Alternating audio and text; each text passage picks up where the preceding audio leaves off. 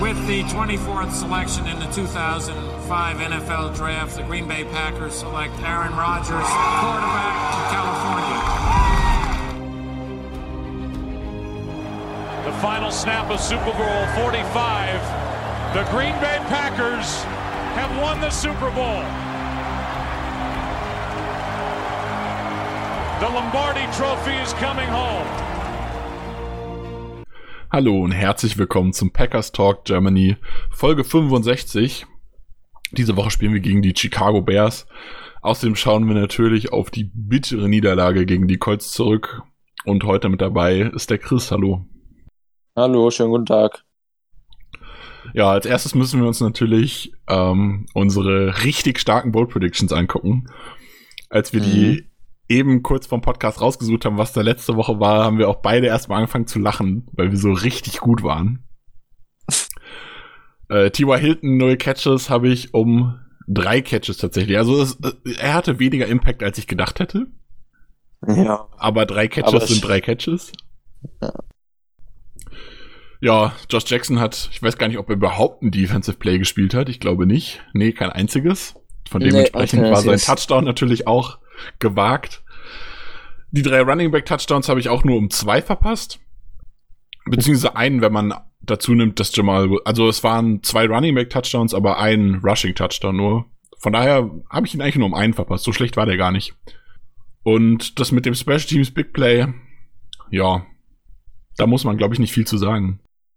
Denke auch nicht. Ergebnis war auch nicht so knapp. Du hattest 24, 23, ich hatte 24, 22, war dann am Ende 34, 31 für die Colts nach Overtime. Auch nicht besonders knapp. Lazar hatte ich dann mit 120 oder mehr Yards und einem oder mehr Touchdowns. Waren dann 18 Yards bei vier Targets, auch relativ knapp. Und Passing Defense unter 150 Yards. Wie viel hatten sie jetzt am Ende? 288 Passing Yards von Rivers. Auch ein bisschen verfehlt und Special Teams Touchdown war nicht wirklich knapp. Ja, also, also da war, war, war, wenig, was ein Special Teams Touchdown hätte hervorrufen können. Ja. Ja, ähm, unsere MVPs. Schwieriges Spiel diese Woche. Fang du mal an, gerne.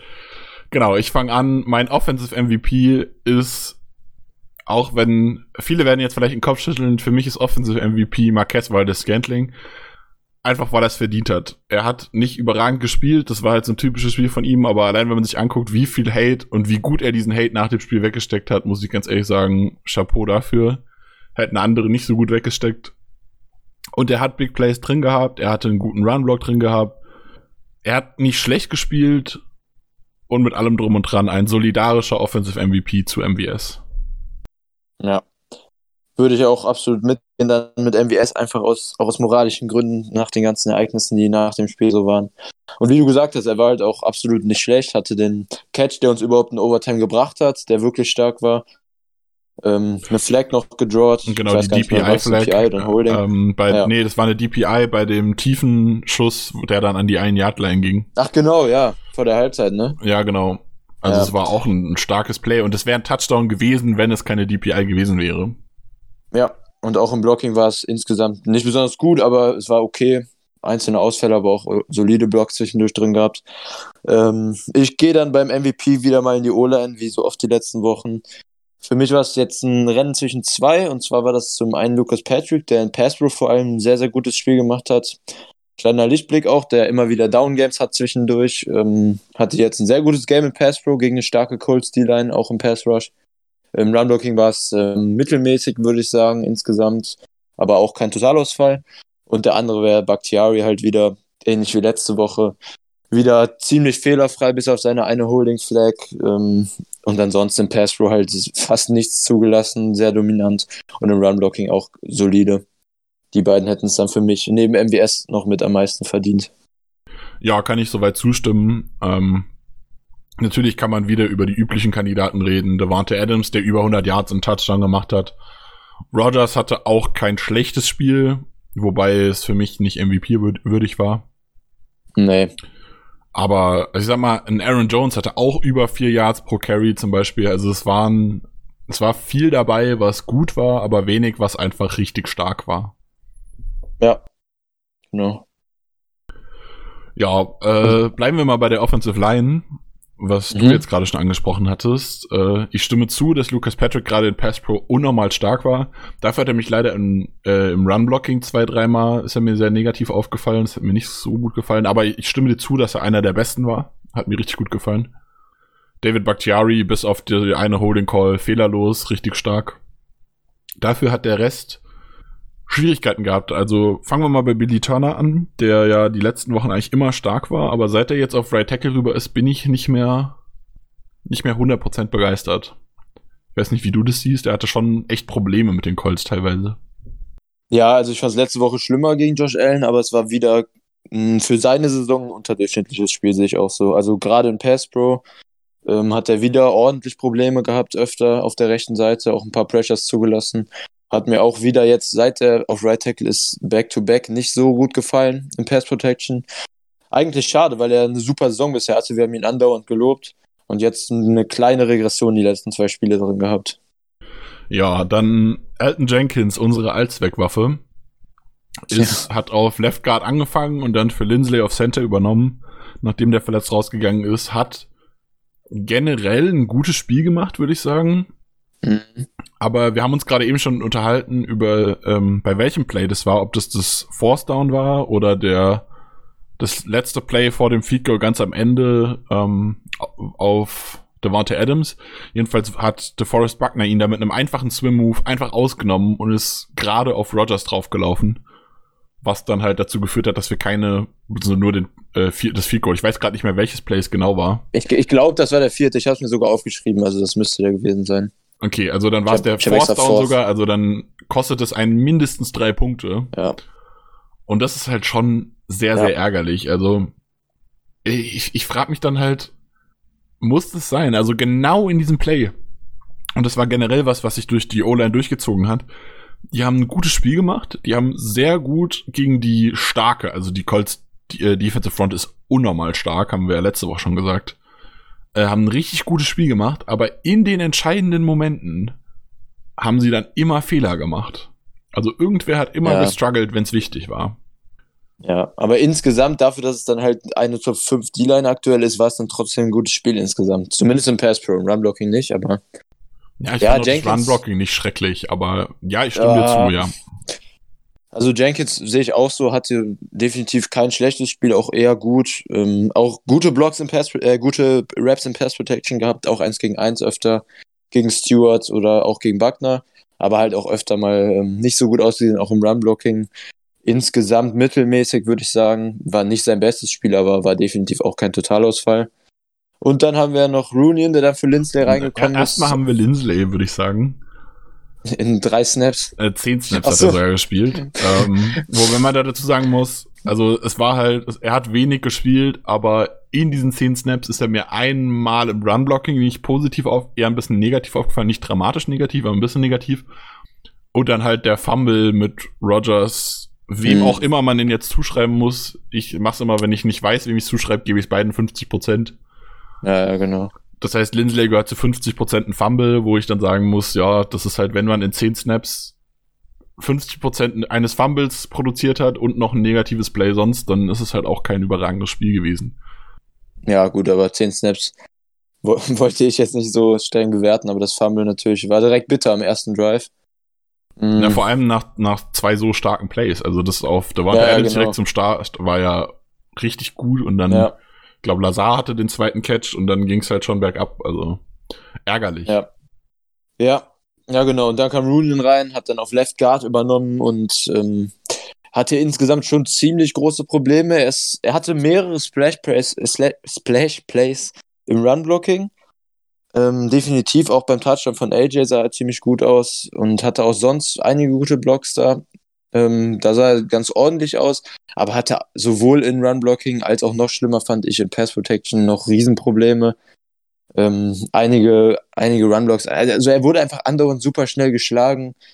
Ähm, oft von Buckner, natürlich kann man nicht erwarten, dass ein 6 Rookie Buckner 1 gegen 1 stoppt, aber trotzdem muss man es halt negativ bewerten.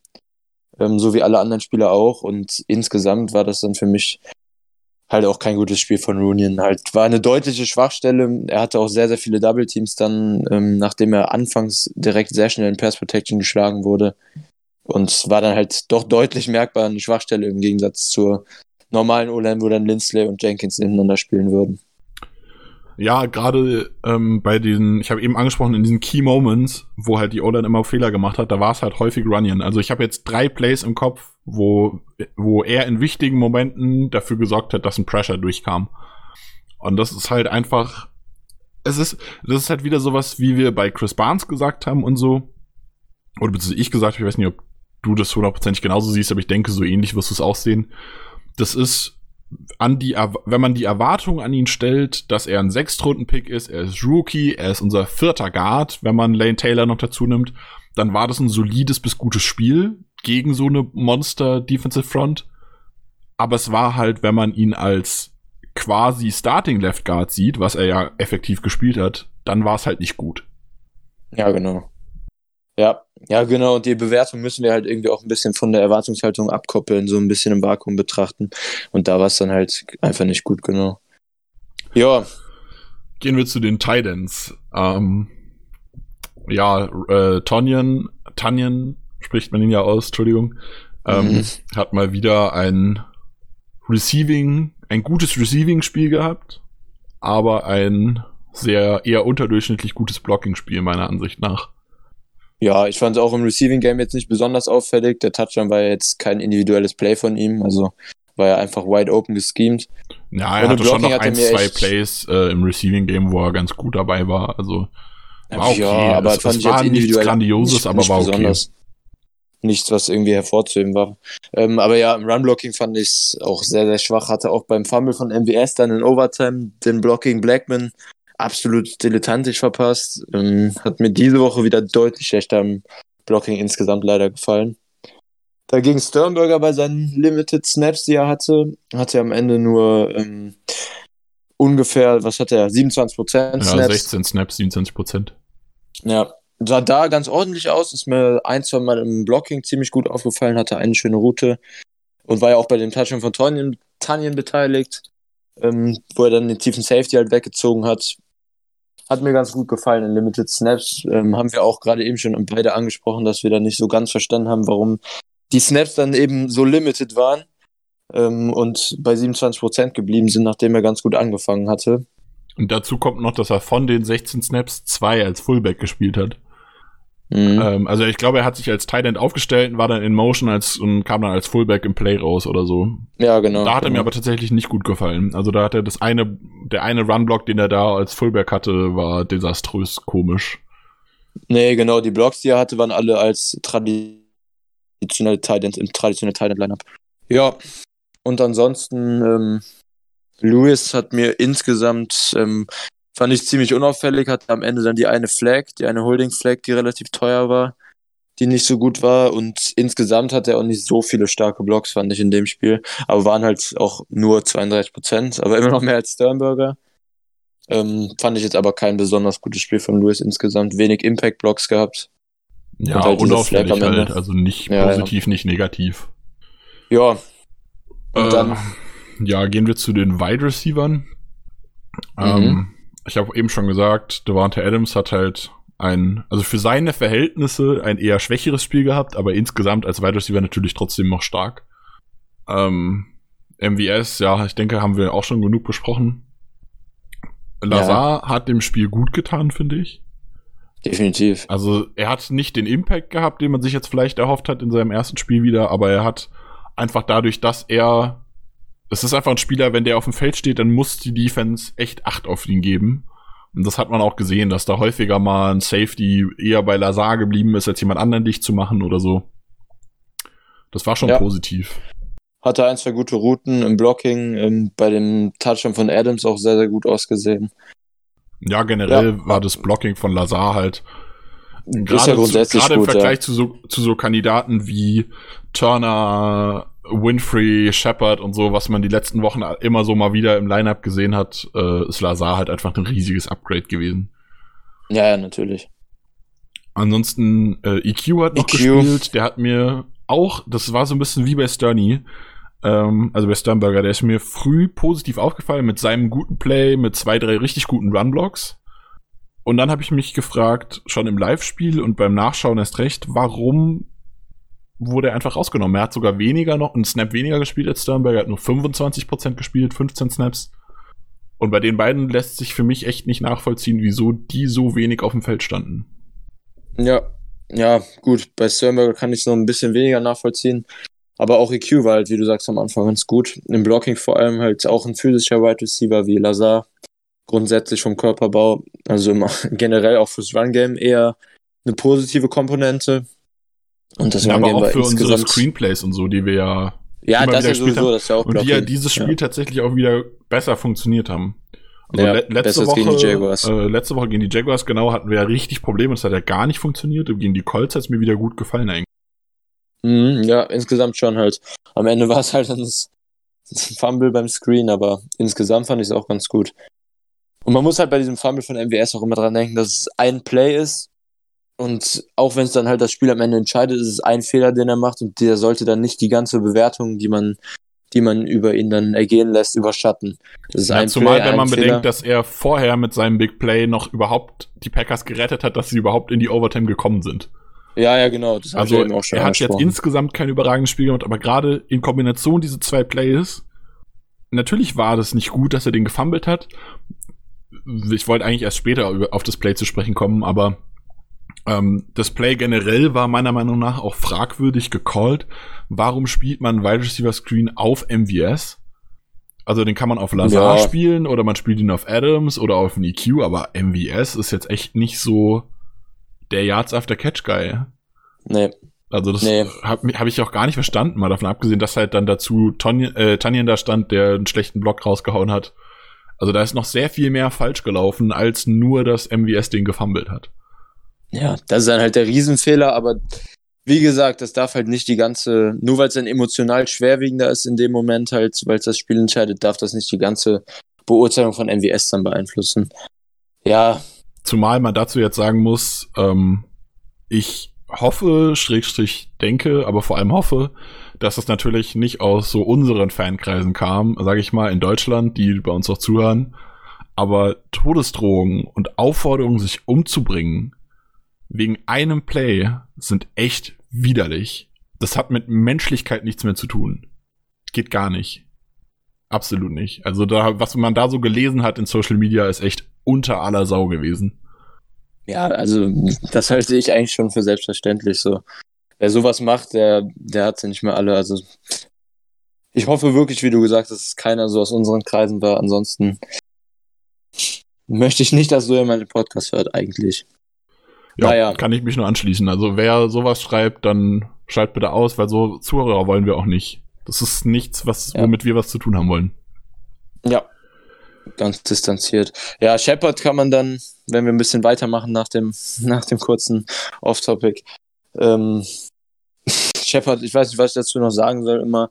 Ich habe die Saison, ich weiß gar nicht mehr in welcher Woche es war, schon einmal über ihn geraged. Jetzt diese Woche könnte ich es wieder machen, aber für mich hat er irgendwie keine Berechtigung im Roster zu sein. Als Returnman ist er nicht mal durchschnittlich, also er ist deutlich unterdurchschnittlich im Liga-Vergleich. In der Offense, im Receiving Game gibt er nichts, im Blocking Game nichts. Das Fumble hat dann extrem gekillt in der zweiten Halbzeit. Ja, aber ja. es war nicht nur der Fumble. Also es war auch sonst das Spiel. Du hast gemerkt, ähm, zum einen die Colts wissen ganz genau, dass Shepard ein Problem ist als Returner und haben das sind das so angegangen. Die haben immer kurz gekickt, immer vor die Endzone dann hat er das eine Play gehabt, wo der Ball an der 4 runterkommt und dann gerade so ja. noch einen Millimeter in die Endzone springt. Ähm, und dann gibt's doch ein Touchback. Dann hat er das ja. eine Play gehabt, da fängt er den Ball in der Endzone. Also er hat vorher mehrere tippen lassen, die vor der Endzone waren. Dann fängt er den Ball in der Endzone und läuft für 15 Yards und verliert effektiv dann 10. Also, wie du sagst, abgesehen von dem Fumble, das Return war insgesamt auch super schlecht, falls ich das gerade noch nicht gesagt habe, das ist klar. Ja, und da kam ja auch in der Overtime äh, der Kick-Return. Da hast du ja auch gesehen, der läuft irgendwie, ich weiß nicht, wie weit er gelaufen ist dann am Ende, das müsste ich jetzt noch mal gucken in der Playlist. Ähm, aber er läuft irgendwie 15 Yards oder so. Äh, Moment. Äh, Kickoff an die 8. Shepard läuft 14 Yards, also noch an die 22. Das heißt, er ist noch vor der 25 quasi, was ja immer so das Ziel ist. Und dann hat er so Angst zu fummeln, dass er sich umdreht und mit dem Rücken zu den Gegnern läuft. Weil er einfach so Schiss hat, diesen wichtigen Ball zu fummeln. Ja, Wo ich also mich dann frage, so dann, das ist nicht, was ich auf einer Return-Position haben will. Ey. Ich, fand's, ich fand die letzte Saison schon furchtbar und es hat sich jetzt keines, kein bisschen verbessert dieses Jahr. Naja, ich weiß es nicht. Hoffentlich kommt Irvin jetzt wieder. Wir haben ja jetzt auch Tevin Austin gehabt als Tryout diese Woche, der auch ein Return-Specialist ist. Ähm, schlimmer kann es nicht werden. Shepard war ja auch Teil von unserem historisch schlechten Return, äh, von unserer historisch schlechten Return-Unit letzte Saison. Ähm, und als er dann raus war, dann halt, war es dann zumindest nicht mehr historisch schlecht, nur noch schlecht. Und jetzt fängt es halt wieder furchtbar an. Naja. Ja, es ist halt, es ist schwierig. Ich bin nie dafür, dass Leute, also ich bin nie dafür, irgendwie sich zu freuen oder darauf zu hoffen, dass Spieler gecuttet werden, weil das sind Menschen, die verlieren ihren Job. Und selbst bei Fackrell hatte ich ja nicht den Wunsch, dass man ihn los wird, sondern mir ging es hauptsächlich darum, ihn weniger einzusetzen. Aber Shepard wird halt auf dem absoluten Minimum eingesetzt und auf diesem Minimum, das er eingesetzt wird, ist er nicht nur nicht gut, sondern er produziert schlechte Plays. Und das ist halt was, äh, ich verstehe ja, den halt Wert davon nicht. Geht. Also am Ende st nee. stell doch einfach, ich meine, es war auch nicht glücklich, aber stell doch Josh Jackson hin, lass den scheiß Punt fangen und dann ist gut. Aber also das kann, dafür brauche ich nicht irgendjemanden auf dem Roster haben, der nur returned, beziehungsweise zwei Offensive Plays spielt immerhin. Aber im Prinzip effektiv nur Returner ist, der kann nicht mal als Gunner spielen, also derjenige, der, wenn man puntet, die Punt Coverage spielt und der quasi der ist, der als erstes tackeln soll, das ist der Gunner. Das kann Shepard auch nicht. Also der kann nee. eigentlich nur returnen und das halt schlecht. Also da frage ich mich halt, was bringt der dem Team? Macht es da nicht mehr Sinn? Wir haben mit Practice Squad diese Saison 69 Plätze. Es kann doch nicht sein, dass wir in 69 Plätzen niemanden reinkriegen oder finden oder auch haben, der besser den Ball returnen kann als Shepard oder zumindest gleichwertig. Und noch ja, irgendeinen anderen Value bringt, den man vielleicht haben kann. Ich verstehe es auch nicht. Was ich aber definitiv noch hervorheben wollte, positiv, dass das ähm, generell das Playcalling, aber vor allem das Red Zone Playcalling von LaFleur in der ersten Halbzeit absolut Elite war.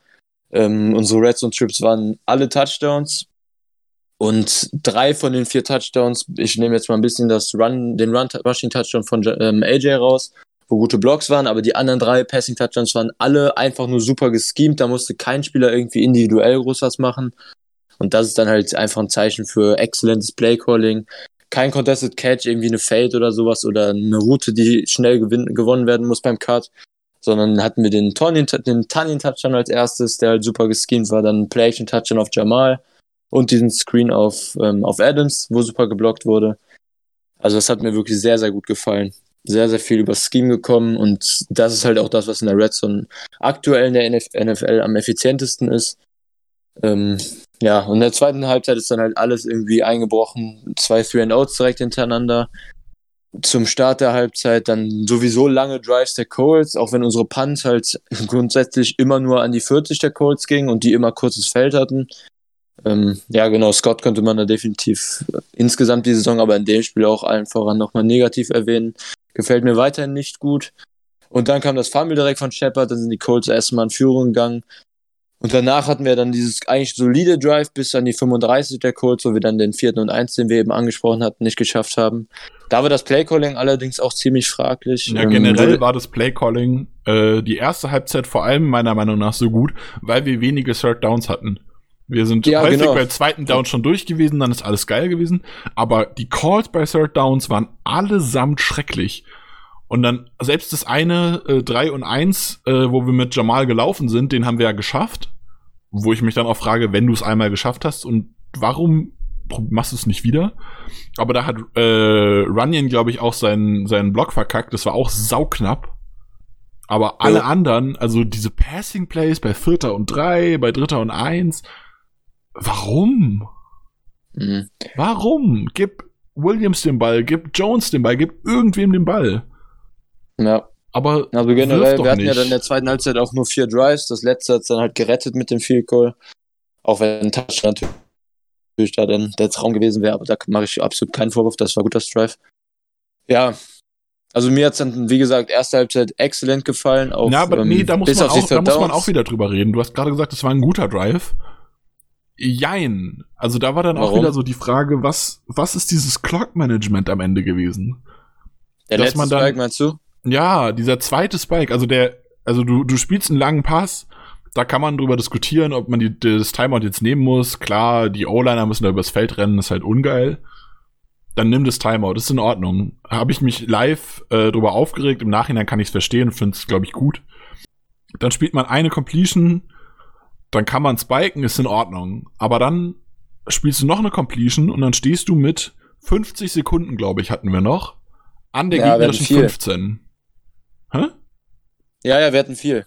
Genau, also wir hatten irgendwie noch. 50 Sekunden. Ich glaube, der Spike gespielt wurde bei 43 Sekunden oder so. ja, Ähm, genau. Also man hätte eine, hat eine Menge Zeit gehabt und dann spiked man, obwohl man an der gegnerischen 15 steht. Du hast 45 Sekunden Zeit, um dreimal oder im Notfall sogar viermal, wenn du das, wenn du das Spiel gewinnen willst, äh, viermal in die Endzone zu werfen und einen Touchdown herauszubekommen. Warum spikest du den Ball? Dann spiked man ihn, dann spielt man einen kurzen Pass über 8 Yards, 7, 8 Yards auf Tanien Mhm.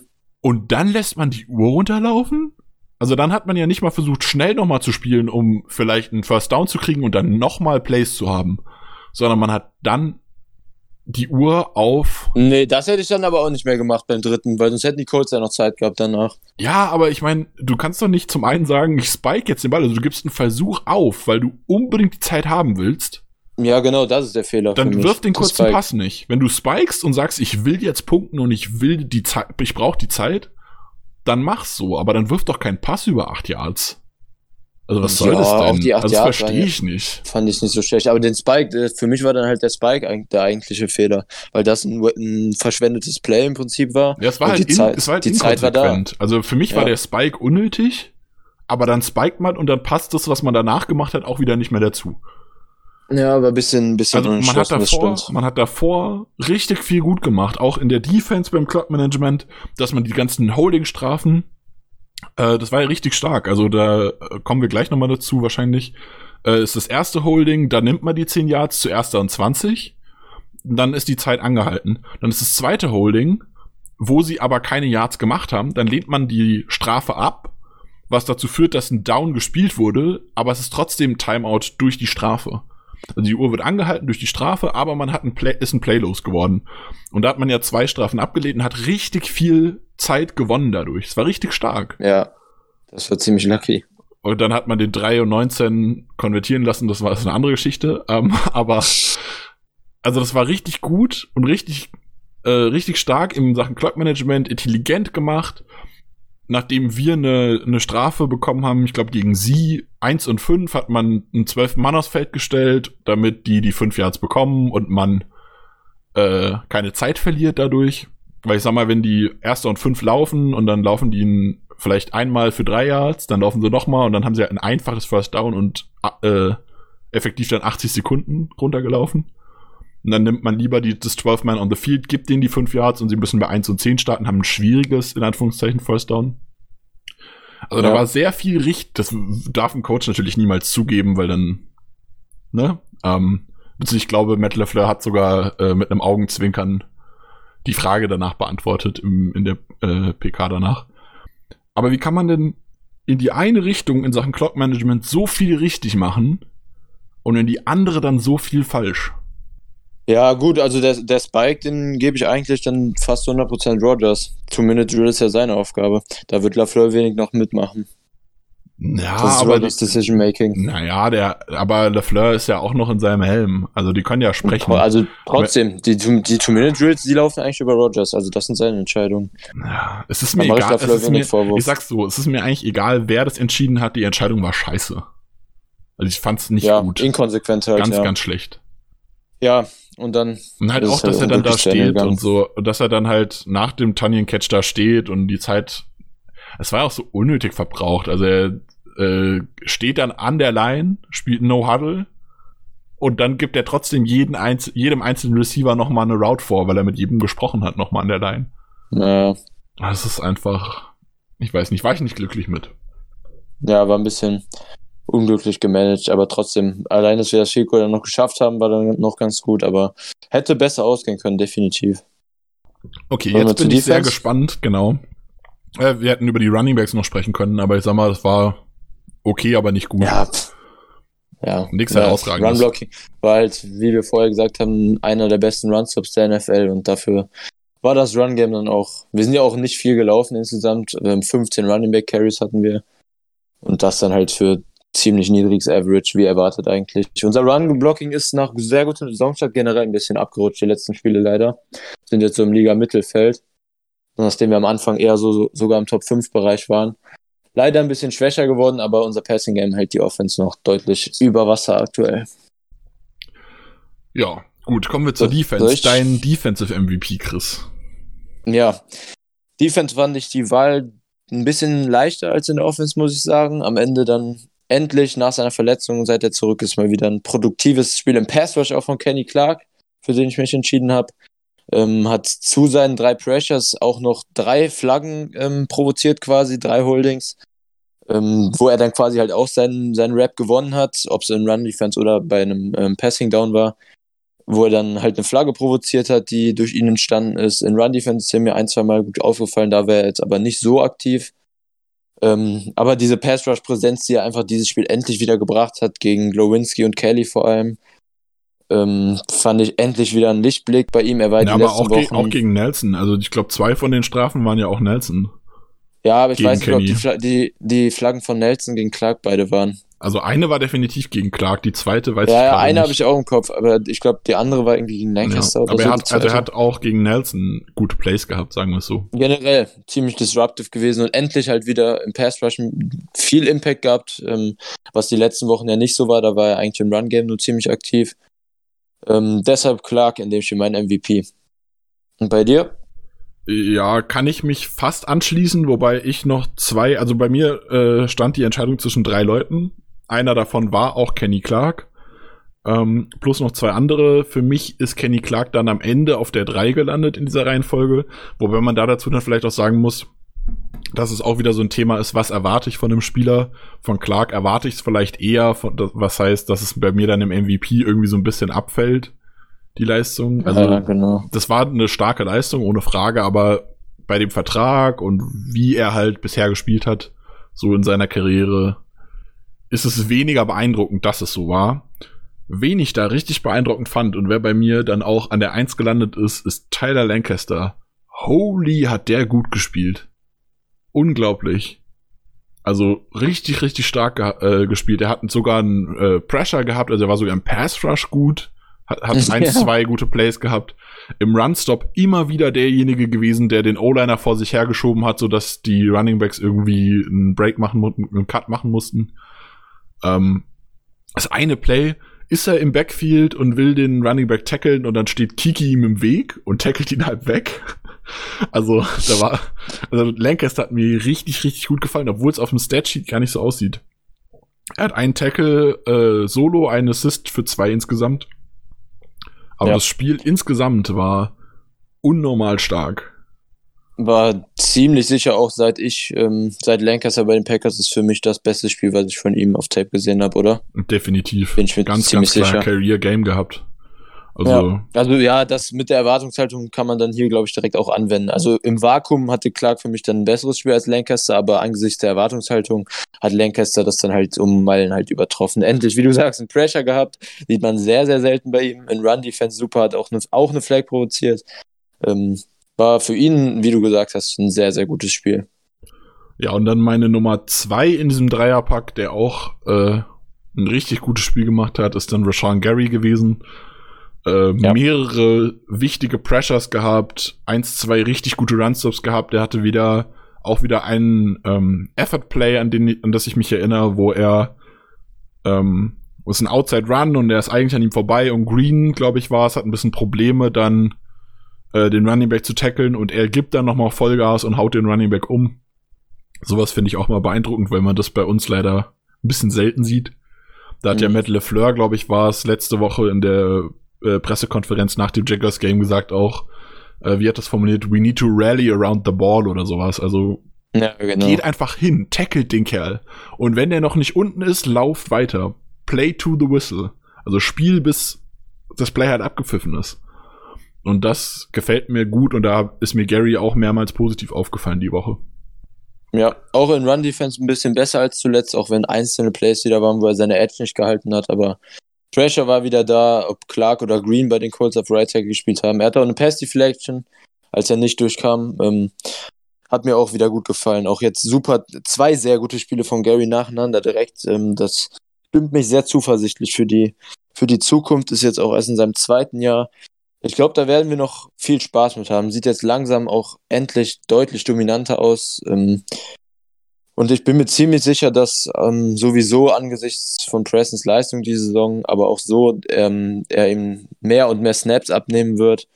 Was halt auch ähm, nicht nur für die Zukunft begründbar ist, sondern auch einfach ähm, in Anbetracht der Leistung, die die beiden bringen, deutlich, deutlich verdient wäre für Gary. Das macht mir sehr viel Mut auf jeden Fall. Sehr guter Two-Game-Stretch jetzt von Gary.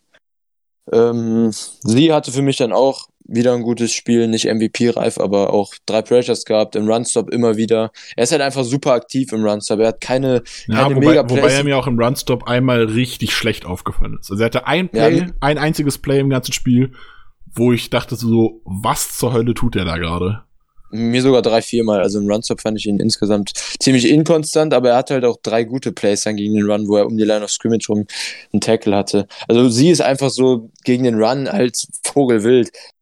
Ähm, er verpasst ziemlich oft seine, seine, seine Gap Assignments, habe ich so das Gefühl, und hält das Edge nicht. Aber auf der anderen Seite macht er dann halt auch viele Tackles, die sonst dann für fünf Yards gegangen wären, statt für ein oder zwei Yards, wenn er ihn dann holt. Ähm, also ich habe bei sie immer so das Gefühl, gegen den Run nimmt er sich ziemlich viele Freiheiten raus und deshalb kommen sowohl positive als auch negative Plays gegen den Run bei ihm sehr, sehr oft vor. Hat dann auch noch eine Flag rausgeholt, das hatten wir dieses Spiel generell sehr oft an der Line. Ähm, hat aber auch, ich glaube, zwei oder ich glaube sogar drei Flags, wenn man die, ich glaube, eine wurde abgelehnt, aber insgesamt drei Penalties gegen ja, sich stimmt. gehabt. Also, glaub, ja. also ich glaube, es waren drei äh, ich zwei Neutral Zone gerade. Infections, die er hatte. Kann sein. Äh, es waren zwei plus ähm, bei der Two-Point-Conversion, die halt äh, erfolgreich war, wo es dann abgelehnt wurde, da war, hat er auch ein äh, Neutral Zone Infraction gehabt. Ja. Also müssten drei ja. gewesen sein, wenn ich es richtig im Kopf habe. Und das ist dann halt auch ärgerlich. Definitiv, weil so oft im Spiel. Also es war, ja. also die, die Strafen von sie waren, wenn ich wenn ich gerade nichts verwechsel, nie wichtig. Also es war nie schlimm, dass die jetzt passiert ist. Wie gesagt, wir hatten die eine, äh, wo wir hatte, hat, äh, die hat Matt LeFleur vermutlich oder Patton dann mit diesem 12 Man on the Field irgendwie wieder gerettet. Ja. Aber sonst war, also es war halt nichts, was jetzt dramatisch wäre, so wie bei der O-Line vorher, wo wir gesagt haben, die dann bei, gerade bei Third Downs oder so immer den, den Fehler gemacht haben, sowas war bei sie nicht dabei. Ja. Fand ich dann insgesamt aber auch ähm, ganz ordentlich. Dagegen fand ich Preston in dem Spiel leider wieder nach dem letzten Spiel, was deutlich sein Bestes war die Saison, wieder ziemlich bescheiden. Hatte zwei Plays gegen den Run, aber dafür mehrmals, ähm, mehr so in Coverage war das ganz, ganz schlimm. Weil halt, er droppt halt öfter im Coverage, ähm, als es mir deutlich öfter, als es mir lieb ist. Und dieses Spiel hat er sehr, sehr schlimm daran ausgesehen. Die Colts haben ihn gezielt attackiert, hat auch eine Flag gehabt. Einmal, was seine Vision gegen den Run anging, ziemlich schlecht ausgesehen. Ähm, war auch bei ja, dem, das bei war ja der Touchdown, von Trey ja, Burton, genau. genau. Der Touchdown von Burton, da sah er einfach schlecht aus. Ja. Und das war gegen Tight End, also es war jetzt nicht so, dass da ein Slot-Receiver in seiner Zone war, der ja, ihn einfach genau. abgezogen hat, sondern das war ein One-on-One Man-Coverage-Matchup mit einem Tight End. Und es musst halt du gewinnen. Deutlich verloren, ja. Ja, auch da wieder an Patton, ich verstehe es nicht, aber für Preston war es natürlich dann im Endeffekt der Fehler und es sieht einfach in Coverage nicht gut aus. Er ist so unbeweglich, so langsam. Wobei man halt dazu sagen muss, er hat letzte Saison prozentmäßig genauso viel in Coverage gespielt wie diese Saison hat dann zusätzlich ja, noch seine starken, seine starken Pass-Rush-Snaps gehabt und er ist halt in Coverage null aufgefallen. Es gibt ganz viele, die sich diese Saison darüber aufregen, dass er so schlecht in Coverage ist, warum spielt er denn so viel? Aber wenn man sich's anguckt, also ja. ich kenne die aktuellen Zahlen nicht, aber es gab vor drei, vier Wochen, haben wir auch im Podcast schon mal drüber gesprochen, hatte jemand nachgeguckt, da waren es 51 Prozent diese Saison und auch letzte Saison 51 Prozent. Also der spielt nicht mehr in Coverage, er spielt nur schlechter in Coverage. Da frage ja, ich mich halt beziehungsweise auch, er wird gezielter attackiert halt. Na, das nicht unbedingt, glaube ich. Also das, er ist mir letztes Jahr auch selten negativ in Coverage aufgefallen. Muss man noch einfach Hat aber so auch sagen. wirklich wenig Targets bekommen letztes Jahr. Also Big Plays in Coverage hat er halt Na, auch Wobei nicht. sowas ja in der Regel eher ein gutes Zeichen ist.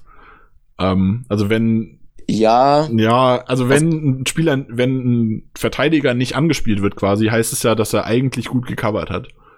an sich ja, aber über den Saisonverlauf hatte er trotzdem halt keine Pass Deflections oder sowas in Coverage, die irgendwie herausgestochen sind. Also es war nicht so, dass er jetzt letzte Saison Coverage irgendwie irgendwie Splash Plays oder so drin hatte. Nee, ich habe den Eindruck, dass die dann halt, einfach ist der so deutlich viel mehr sich schlechter darauf geworden? einschießen. Wieso ist der so viel schlechter geworden?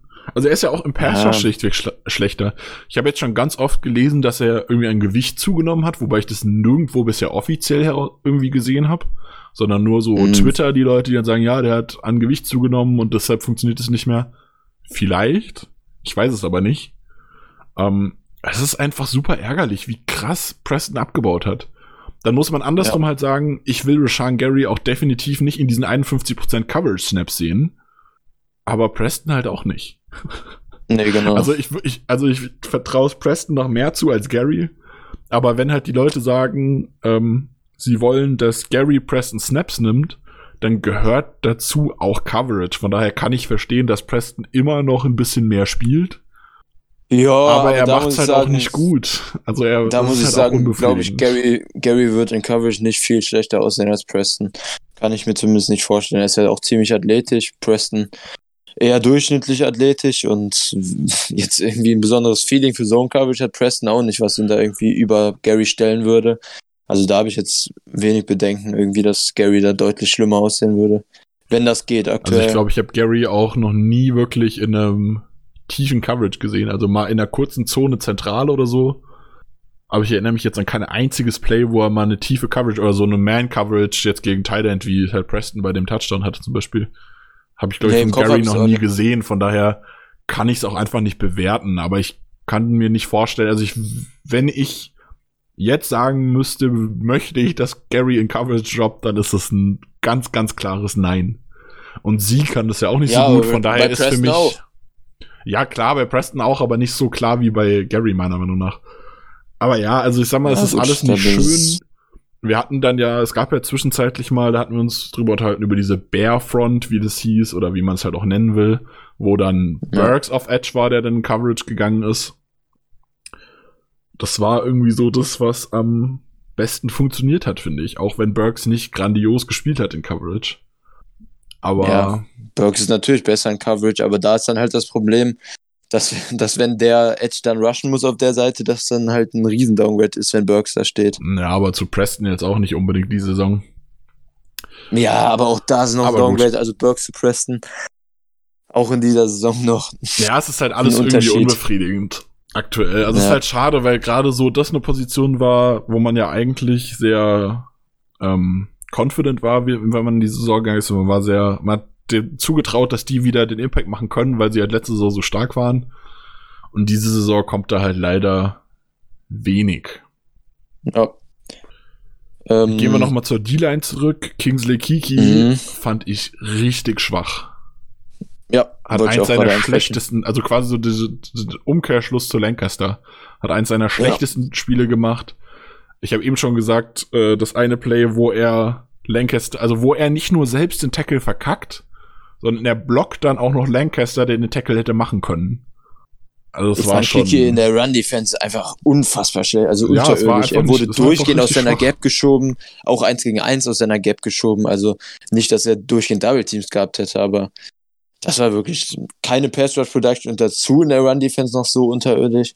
Das war sehr, sehr ernüchternd insgesamt. Dafür fand ich, Laurie hatte ein ganz komisches Spiel. In der ersten Halbzeit ist er mir ziemlich schlecht aufgefallen in der Run-Defense. In der zweiten Halbzeit ging's dann, hat auch eine Flag rausgeholt. Ich glaube, seine war gegen Nelson ziemlich sicher, aber ganz sicher bin ich mir auch nicht. Ähm, und auch drei Runstops hatte er in der zweiten Halbzeit dann, die ganz ordentlich waren. Ähm, hat sich nach der Halbzeit, fand ich, deutlich gesteigert. Die erste Halbzeit war ziemlich schwach. Ähm, war dann halt insgesamt am Ende solide, vielleicht ein bisschen drunter. Ähm, und Win hatte halt diese Pass Deflection, die zu der Interception von Kirksey geführt hat. Das war ein gutes Effort-Play, aber ansonsten war er auch unauffällig in der D-Line. Ja, kann ich auch nur so unterstützen. Also, ja, passt schon. äh, Jair hat wieder ein paar Targets bekommen, konnte man ein bisschen besser mal wieder bewerten insgesamt. in ich wollte jetzt erst noch mal zu Linebackern gehen, bevor wir zu Ja, fangen wir da an. zum Defensive Backfield gehen, weil ich glaube, im Defensive Backfield gibt's wieder ein bisschen mehr zu bequatschen. Äh, Ja. Linebacker Kirksey äh, fand ich nicht so gut diese Woche. Hat die Interception gefangen, Ja. aber die war einfach. Ja, ja. aber gegen den Run hat er häufig, es war häufig, hat er Gaps gespielt, wo ich mir so dachte, ja, vielleicht ist es dein Gap, aber es ist doch ganz offensichtlich, dass der da nicht hinläuft. Ja, also dieses Spiel in der Run-Defense von Kirksey war irgendwie genau das. Ich hatte in der Offseason irgendwie so zwei, drei Tapes von ihm bei den Browns geguckt und genau so wie er dieses Spiel aussah, sah er da in der Run-Defense auch aus. Einfach irgendwie nicht genug Power, dann ab und zu in falsche Gap rein, nicht die perfekte Vision. Auch ein Tackle dieses Spiel verpasst. In Coverage fand ich jetzt auch nicht überragend. Hat bei der Interception übrigens eigentlich auch seine Coverage ähm, nicht so gut gespielt. Hatte dann Glück, dass der Ball getippt wurde. Ja, also ähm, hat, eigentlich hat er schlecht gecovert in, bei der Interception, ja. ja. War, war ein bisschen geschenkt. Ja. Hatte einzelne gute Plays in der Run-Defense, weil, weil halt auch einfach in der Quantität die Colts super viel gelaufen sind und er dann halt Chancen hatte, Plays zu machen, aber ähm, am Ende qualitativ war die Run-Defense bei ihm nicht gut und hat mir auch leider wieder nicht so gut gefallen. Dafür Martin in seinen Snaps, die er hatte, war, fand ich eigentlich ganz solide, ist mir negativ ähm, nur einmal am Anfang Coverage aufgefallen und dafür in der Run-Defense insgesamt dann zweimal ganz positiv. Ähm, hatte am Ende auch 27% Snaps, 23 Defense-Snaps insgesamt. Fand ich ganz okay, aber jetzt auch nicht irgendwie so, dass ich sagen würde, der hat deutlich mehr Snaps verdient. Ja, ich war ich muss sagen, ich war am Anfang relativ zufrieden mit Martin. Dann hatte, äh, wurde gewechselt auf Green, der mehr gespielt hat. Mit dem war ich dann noch zufriedener. Also Green hat mir wieder gut gefallen in der Rolle. Anfangs fand ich Green sehr, sehr gut. Ja, als ja es dann Run-Heavy wurde, ist halt Green der falsche. Also Green ist kein äh, hauptsächlicher Run-Defender. Das muss man auch einfach so sehen. Also, ja, aber auch im Coverage war Green dann am Ende nicht mehr so stark. Der dritte Touchdown war auch ähm, zum Teil seine Schuld mit, ähm, mit Kirksey zusammen, wo er einfach so zwischen die Zone ging, wobei das weniger ja, da, auf Green da und ich mir mehr auf Kirksey ging, fand ich. Ich wollte sagen, das ging mehr auf Kirksey, weil ja, also ja. es stehen halt zwei Spieler in seiner Zone und in Kirkseys Zone steht halt keiner. Und genau, er droppt ja, dann halt so ein bisschen zurück, um T.Y. Hilton abzu, äh, abzudecken, wo ich dann halt sagen muss, wenn ich mich entscheiden muss zwischen, ich glaube, es war Jack Doyle. Ja, genau. Ähm, und T.Y. Hilton, dann decke ich halt auch lieber T.Y. Hilton. Zumal Kirksey eigentlich in guter Position gewesen wäre, um da bei Doyle zu unterstützen. Ja, ja genau. Also da muss Deshalb ich sagen, sag ich, sehe ich bei Green, Green wenig Schuld. Ja, aber ja. auch so in Coverage, also das war nicht das einzige Coverage-Play, was mir schlecht aufgefallen ist. Er hatte halt das Force Fumble am Anfang, das war überragend. Ja, das war ein richtig ähm, starkes Play. Hab das, ich sehr gefeiert. Das war überragend. Und zwei gute Open Field Tackles habe ich dann noch aufgeschrieben. Ähm, aber halt ein paar Coverage, ähm, ein paar Mal in Coverage nicht so gut ausgesehen und ein Tackle verpasst. War für mich so ein, so ein durchschnittliches Spiel insgesamt dann nach gutem Start. Was ich gerade krass finde, ich habe mich sehr, sehr gewundert, dass ähm, kurz vor Schluss so in den wichtigen Snaps auf einmal Ty Summers auf dem Feld stand. Und er ist mir, ja. er ist mir dreimal komplett negativ aufgefallen. Und jetzt schaue ich in die Snaps rein und er hat genau drei Snaps gespielt. und ich bin gerade, ich, ich habe mich gerade selbst ein bisschen erschrocken, dass T Summers es geschafft hat, nur drei Snaps zu spielen, in drei Snaps mir dreimal nicht zu gefallen. das äh, überrascht mich gerade ein bisschen. Ähm, okay, da habe ich, hab ich ihn tatsächlich nicht so negativ wahrgenommen in den drei Snaps. Der spricht für mich. Interessant. Ich verstehe es nicht. Also das ist dann auch wieder so eine Entscheidung. Warum? Also ich klar, weiß nicht, ob da, ob da Martin machen, oder Green irgendwie angeschlagen waren oder so. Ansonsten hätte ich auch keine Ich weiß es nicht. War ganz komisch. Ja. Naja, so. Sek Secondary. Secondary. Genau, Cornerbacks. Fangen wir bei Jair an, weil mhm. Jair ja. hat insgesamt ein gutes Spiel gemacht, meiner Meinung nach. Er hat nicht so überragend gespielt wie bisher man kann aber auch nicht jedes Spiel Lockdown Corner sein, muss man halt auch ganz klar sagen. Aber dann im entscheidenden Moment, Vierter und Vier, es geht jetzt um alles, und dann lässt er eine Completion gegen einen Running Back zu. Ja, war halt ein gut designtes Play, ne, gepickt, Holy. aber trotzdem einfach nicht gut gespielt, ne. Er hatte dann aber auch wieder auf der anderen Seite mehrere gute Plays in Coverage. Er wurde halt auch einfach oft getargetet, dieses Spiel. Also da konnte man wieder ein bisschen mehr sehen, aber insgesamt war das, denke ich, wenn ich jetzt nicht irgendwas vergesse, nach dem Vikings-Spiel schon das zweitschlechteste Spiel diese Saison von Jair. Hat ähm, vier Catches auch zugelassen, genau diese Fourth Down Conversion von Heinz. Ähm, aber wie gesagt, dann hat er auch gegen die Run, Run Defense sogar zwei ordentliche Plays in Coverage. Dann trotzdem hat er auch diese eine, zwei starke Pass Deflections, glaube ich, sogar gegen Ellie Cox und danach gegen Doyle, wenn ich das richtig im Kopf habe. Kann auch sein, dass Burton einmal war. Auf jeden Fall gegen Titans. Ähm, aber ja, war Coverage, wurde mehr getarget, getargetet und war dann halt auch ein bisschen anfälliger als die letzten Spiele. Aber wie du gesagt hast, man ist halt auch als Top-Corner in jedes Spiel mega Lockdown. Und es war jetzt auch kein, kein nicht so, dass er riesen Catches zugelassen hat. Es waren halt so Intermediate Catches, 15 Ja, also das einzig Yards. Ärgerliche war halt wirklich das, also was, das Einzige, was mich wirklich bei ihm gestört hat, war dann dieses Play auf äh, Heinz, glaube ich, war es, der den Ball gefangen hat, kurz vor Schluss. Wo mhm. ich wo ich dann halt sage, so, das ist gerade der schlechteste Moment, um nicht gut ja. zu sein. Also, das ist dann auf das gesamte Spiel gesehen, hat Jair halt richtig gut gespielt. Aber der Moment bleibt einem dann so in, im Kopf, dass er bei einem kritischen Force Down auf einmal eine Completion gegen Running Back zulässt. Oh, ja. es war halt sehr ärgerlich, sagen wir es mal so. Also es war halt das Force Down ja. nach dem Two-Minute-Warning. Wenn er das äh, unterbrochen hätte, hätte man da den Ball bekommen mit 1,50 oder so, drei Timeouts. Hätte noch wirklich richtig viel Zeit äh, gehabt, um den Touchdown zu machen. Sowas bleibt dann halt leider negativ im Kopf hängen. Ja. Auf der anderen Seite, King war einmal, hatte einen ganz guten Run-Stop, dann fand ich ihn zweimal in Coverage nicht so gut, aber hat insgesamt ziemlich wenig zu tun gehabt, wurde auch nicht so viel getargetet. Ähm, aber ich muss ganz ehrlich sagen, mir ist, mir ist, King mehrmals nicht gut aufgefallen. Also die zwei äh, Coverage-Snaps, ich glaube, wir haben die gleichen im Kopf. Ähm, mhm. Da muss ich dann ganz ehrlich sagen, im Vergleich zu der Leistung finde ich Josh Jackson die Wochen, letzten Wochen kein Downgrade. Okay, das sehe ich, das sehe ich ganz anders. Also so schlecht fand ich King jetzt absolut nicht in dem Spiel. Äh, ja gut, Gerade ich, ja, ich finde ja auch Josh, Josh, Jackson, dass er die letzten Wochen besser gespielt hat, als viele, unter anderem du und Markus denken. Von daher ist das vielleicht so ein Ding, dass ich King ein bisschen schlechter und Jackson ein bisschen besser sehe und dann überschneiden sie sich halt irgendwie. Vielleicht. Also das war für mich schon ein merkbares Upgrade insgesamt auf der linken Seite. Gegen halt auch deutlich bessere Receiver als Jackson hatte, muss man ja auch fairerweise mal sagen. Diese Woche. Ja, und äh, Sullivan haben wir, glaube ich, letzte Woche war gegen die Jag genau gegen die Jaguars war das ein ähm, ganz schlimmes Spiel von ihm. Und diese Woche war es fand ich nicht viel besser im Slot. Äh, also genau, also es war, es war besser, gefallen. aber es war nicht ganz so schrecklich. Nee. aber genau. es war auch kein gutes Spiel. Also es war auch wieder ein Spiel, wo ich mir ich glaube zur Halbzeit noch nicht, aber dann, ich sag mal, spätestens nach dem dritten Quarter hätte ich mir gewünscht, dass man Stanford, Stanford Samuels reinwirft, der, glaube ich, dieses Spiel gar nicht aktiv war, ist mir dann im Nachhinein aufgefallen. Ähm, der ist also ja nur. Sullivan sah vier, fünf Mal echt nicht so guten Coverage aus.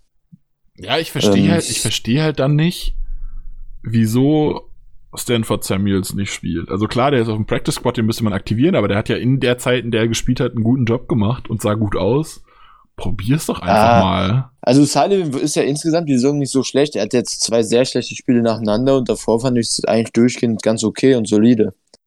Ich aber er ist, nicht direkt halt total, overreacten. Es ist halt, man nimmt, man hat halt nicht mal eine Alternative Eindruck, im Roster, habe ich das Gefühl. Ja. Also man, ja, man weiß, man, man ich wüsste nicht mal, was ich machen, also was man mit dem Roster, wie er aktuell ist, machen soll. Man kann Sullivan nicht nee, rausnehmen. Nee, stimmt schon. Die Alternative mhm. zu Sullivan wäre dann keine Ahnung, Savage im Slot und Red mit auf Safety oder so. Ja, das Aber das macht einen ja nicht glücklich. Nee, stimmt schon. Nee, stimmt schon, hast du recht. Also der, der, ich sag mal, der kann aktuell, wenn man mit dem Personal, was man momentan hat, kann der so schlecht spielen, wie er will. Man hat keine Möglichkeit, ihn rauszunehmen. Mhm. Und das finde ich halt ja. einfach schade, weil er. Ich würde jetzt nach halt den zwei Spielen nicht overreacten. Also ich würde ihn jetzt ich, auch ich ihn nicht aus dem Starting Lineup Ich würde ihn nicht aus dem Starting Lineup rausnehmen, aber wenn er so spielt, wie er jetzt die zwei Spiele gespielt hat, dann würde ich ihn spätestens im letzten Quarter dann rausnehmen. Ich würde ihm in der nächsten Woche ja. trotzdem wieder sagen, ey, du spielst jetzt hier. Also wir würden ihn in, als Starter trainieren lassen und so. Mhm. Aber Spieler, die ein schlechtes Spiel haben, muss man auch einfach mal selbst beschützen und dann rausnehmen. Also es bringt ja, ja nichts. Ja. Also das ist genau wie ähm, also das stimmt. Tua, glaube ich. Ähm, ja, genau. Tua hat äh, letzte Woche so schlecht gespielt, dass er gebencht wurde für Fitzpatrick. Aber nach dem Spiel ist der Quarterback, äh, ist der Headcoach hingegangen, hat gesagt, Tua ist trotzdem unser Starting Quarterback, der wird nächste Woche wieder spielen. Fand ich richtig gut, weil man hat gesehen, es wird nicht besser und dann muss man ihn doch einfach mal, der ist jung, da muss man ihn mal beschützen vor sich selbst und mal halt jemand anderen reinstellen. Bei Quarterback ist es noch eine drastischere Entscheidung natürlich. Aber manchmal ist es einfach wichtig, dass man auch sieht, der hat keinen guten Tag. Das bringt ja, ja nichts. Ja, gut, das, das Dolphins-Beispiel war ja sehr umstritten. Da waren die meisten ja sogar eher anti ähm, gegenüber der Entscheidung von Floster, Fitzpatrick reinzutun. Aber ja, ja wir, dein, deine Kernaussage ist natürlich richtig. Wir haben keine Alternative. Sullivan muss weiterspielen, egal wie seine Leistung ist. Ja. Und ansonsten haben wir halt nur Samuels im Practice Squad, der elevated werden kann. Und sonst im Roster keine richtige Slot-Corner-Option. Das stimmt. Naja, der, der, die beste Option, habe ich ja schon mehrmals gesagt, wäre immer noch, äh, Jair im Slot zu spielen und dann JJ und King auf den Außen, aber das willst du ja auch nicht. Wer will den Jair von außen wegnehmen? Also, nee, also scheme-technisch also scheme, scheme würde es halt am meisten Sinn machen, weil man dann halt Outside zwei Zone Corner hat und Inside Jair, der halt einfach ein Monster ist in alle Richtungen. Aber das will man ja auch nicht. Also man will Jair nee. ja nicht aus dem Slot nehmen. Das ist ja Quatsch. Nee. Wobei man da jetzt sagen könnte, in dem Spiel hat T.Y. Hilton halt viel Slot gespielt. Von daher wäre das vielleicht sogar eine Option gewesen. Ja. Aber ja, das ist halt schwierig. Ja. Aber gut. Ähm, Safeties. Safeties. Fangen wir mit wir dem Guten an. Ich war mhm. von Savage sehr begeistert. Savage hat ein gutes Spiel gemacht, meiner Meinung nach. Ja, Savage fand ich auch ganz also ordentlich ich insgesamt. kein einziges negatives Play im Kopf gehabt. Er ist mir in Coverage nicht negativ aufgefallen. Er hat, ich habe zwei Plays im Kopf, wo er im Run hätte besser spielen können. Aber er hat am Ende den Tackle gemacht und das sind dann zwei Yards oder so. Also das ist, ja, kann mal, also kann, kann passieren. Das ist nichts kann Dramatisches. Ich so, so unterschreiben. Hab negativ bei ihm auch keinen richtigen Fehler gesehen. Im Coverage hat auch eine Flag provoziert, im Run Defense und Coverage jeweils einen ziemlich guten Snap gehabt. War ich auch ganz zufrieden mit. Daneben dann Amos, ähm, haben wir auch vorab schon eben drüber gesprochen. Ähm, ich fand sein Spiel insgesamt solide bis gut, so irgendwie da im Zwischenbereich hatte in Coverage ähm, einen ziemlich schlechten Snap und einmal bei einem Run einen sehr, sehr schlechten Winkel zum, zum Ballcarrier gehabt. Aber dafür in Coverage zweimal ganz gut ausgesehen. Seine Vision hat mir öfter gegen den Run ganz ordentlich gefallen. Hat auch eine Flag rausgeholt, wie fast jeder in der Defense dieses Spiel. Ähm, und in der Run-Defense einen ganz guten Stop gehabt. Also insgesamt fand ich Amos relativ, definitiv mehr positiv als negativ dieses Spiel. Ja, das sehe ich ein bisschen anders. Also es war halt, es war viel dabei, also es war bei Amos ein eigentlich untypisches Spiel. Normalerweise ist es ja so ein Spieler, der macht wenig Splash-Plays, aber dafür auch nichts falsch. Und dieses, äh, dieses Spiel hatte ich das Gefühl gehabt, der hatte ein paar richtig gute Plays halt dabei, du hast gerade schon gesagt. Aber er hatte auch ein paar Plays, wo er echt scheiße war. Also dieses eine Run-Play durch die Mitte, wo er einfach nur mittig auf äh, Taylor zulaufen muss und ihn tackeln muss er verpasst seine Engel halt total und Taylor läuft einfach um ihn rum. Ähm, dann der Touchdown von, ich wollte gerade schon wieder Pascal sagen, aber es war Pittman, ähm, wo die ganze Defense, und das ist mehrmals passiert, äh, ich habe es dreimal gesehen, die ganze Defense spielt Zone, außer Amos, der spielt Man Coverage, und genau da, wo Amos in der Zone Coverage gewesen wäre, kommt die Completion hin. Ja. Und es kann einfach, also ich kann mir nicht vorstellen, dass es so gewollt ist. Es kann nur ein Fehler von Amos gewesen sein. Und ja, das es, gleich also mehrmals. super komisch. Und das ich halt gleich mehrmals. Du, du sagst sogar, du hast es dreimal gesehen.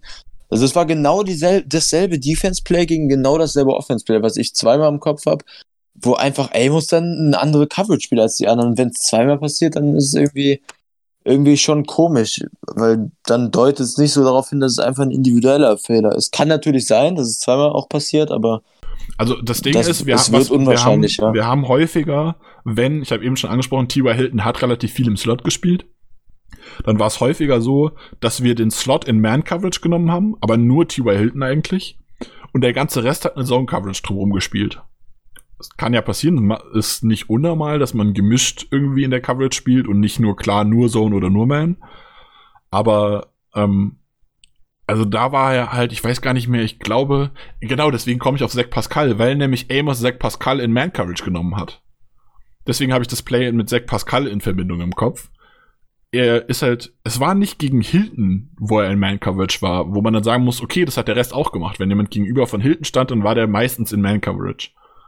Aber da halt nicht. Und es wirkte einfach, als hätte Amos in dem Moment diesen Schalter nicht gekriegt, dass er gar nicht gegenüber Hilton steht und dementsprechend Zone spielen muss.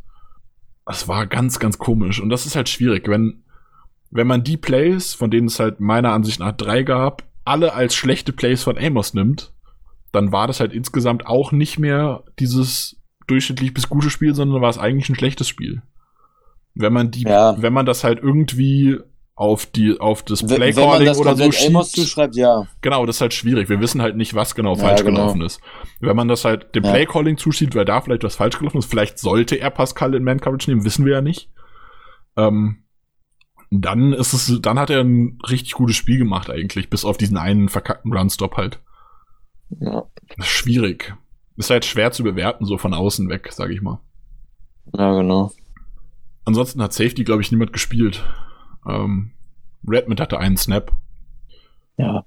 Wa- Was mir aufgefallen ist, was mir gerade wieder einfällt, wo wir das Thema Safety hat niemand gespielt. Ähm, Green stand teilweise in der Safety-Rolle auf dem Feld, was er die letzten Wochen schon ein, zwei Mal gemacht hatte, aber dann meistens nur, also er stand zum Beispiel als Safety auf dem Feld, als ähm, Savage sich verletzt hatte, die paar Snaps. Und da war er, war ich ja schon nicht so glücklich mit ihm. Und jetzt dieses Spiel stand er einfach, einfach so zwischenzeitlich als Safety auf dem Feld oder hat, also ich weiß, er hat einmal Outside Cornerback gegen Naheem Heinz gespielt, da sah er nicht gut aus. Also alle Plays, wo man Green aus der Box wegnimmt, waren in Coverage auch nicht gut. Was mir gerade wieder einfällt, weil du vorher angesprochen hattest, Chris, dass äh, Green dir in Coverage nicht gefallen hat. Ja, ja, stimmt schon. Das war das ist auch dann halt auch wieder genau, die Frage, wie nutzt man den jetzt? Also muss man, muss es sein, dass man ihn so nutzt? Ja, ist halt auch recht Ja. limitiert in dem, wie man ihn benutzen kann. Er ist halt, man muss halt, man muss halt realistisch sein und sagen, Green ist kein guter Safety. Green Nee, ist genau, auch ja. insgesamt kein überragender Footballspieler, aber in dieser Rolle als zweiter Linebacker, als so ein bisschen Coverage, ein bisschen versatile Linebacker, da funktioniert er halt richtig, richtig gut und dann muss man ihn aber halt auch so benutzen. Ja. Natürlich ist dann am Ende war das, wo jetzt dieses angesprochene Play zum Beispiel, war ein schlechtes Play von Green. Aber da muss man sich dann auch überlegen, geht es jetzt auf Greens Kappe, dass er das gemacht hat, dass er nicht gut war? Oder schiebt man sowas dann in Richtung Defensive Coordinator, der das halt so gecallt hat, dass er das machen musste, was er nicht kann? Das ist Mhm. dann, das ist dann wieder die Diskussion, wie ich vorher schon kurz angesprochen hatte mit Fackrell letztes Jahr. Es ist klar, was er kann, und dann muss man sich überlegen, will ich ihn so benutzen?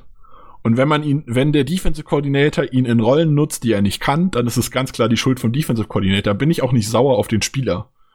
Also ich bin nie sauer darauf, wenn Spieler ihr Bestes geben und einfach klar ist, sie machen gerade Dinge, die sie nicht können und dann funktioniert's halt nicht.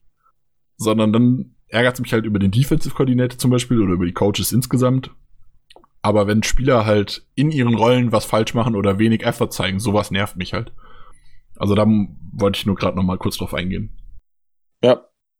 Okay, jetzt haben wir schon über eine Stunde rum und sind gerade mal mit dem Colts-Spiel fertig. War, glaube ich, auch einfach viel zu besprechen. Ja, war irgendwie nötig. Gehen wir zum Injury Report gegen die Chicago Bears und da steht gefühlt das halbe Roster drauf. Wir haben so ziemlich jeden Wide Receiver auf dem ähm, Injury Ja. Report.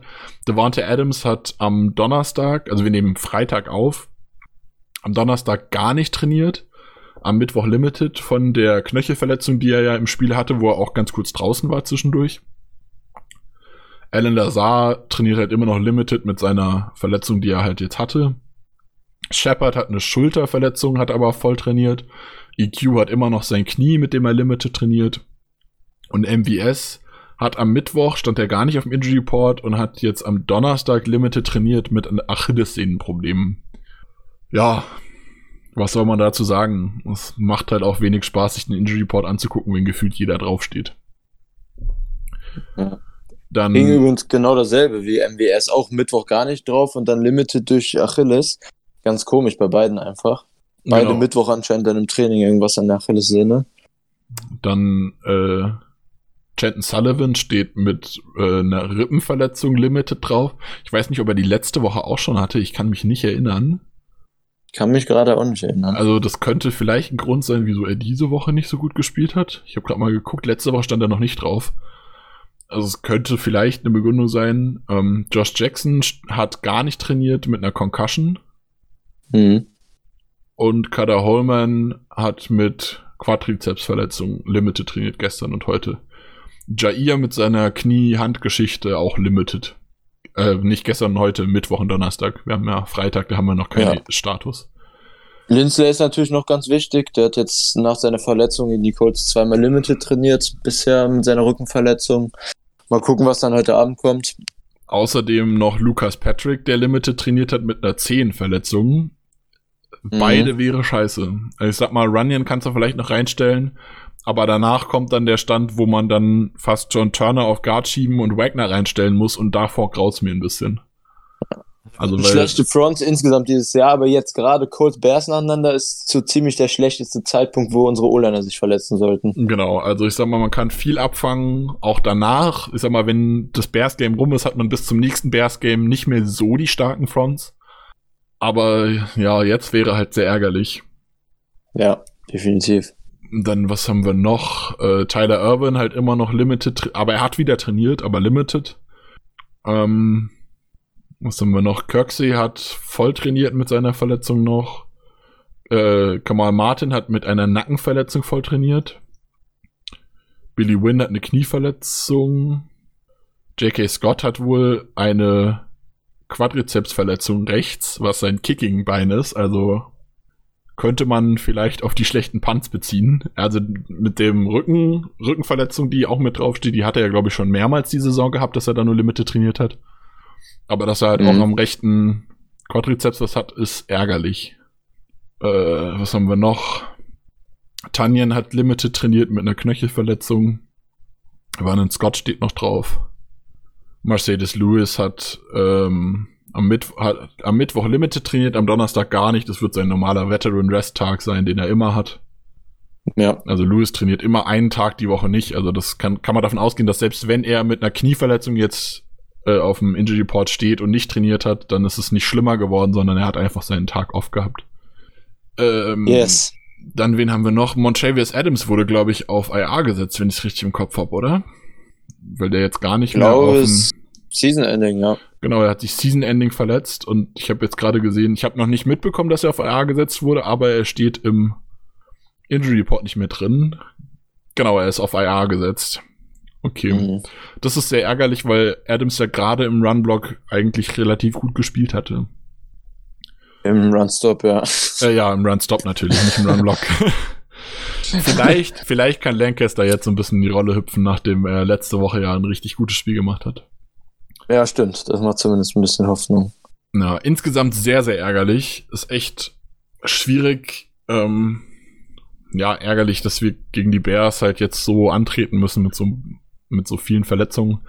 Aber auch bei den Bears Ja, geht's abwarten. nicht gut. Die Bears, ähm, die meisten werden sich erinnern, wahrscheinlich, äh, sind in die Saison gegangen mit Mitch Trubisky, haben den dann gebencht für Nick Foles. Aktuell sind beide verletzt, wobei es so ist, dass Nick Foles sehr, sehr wahrscheinlich nicht spielen wird. Der trainiert auch nicht.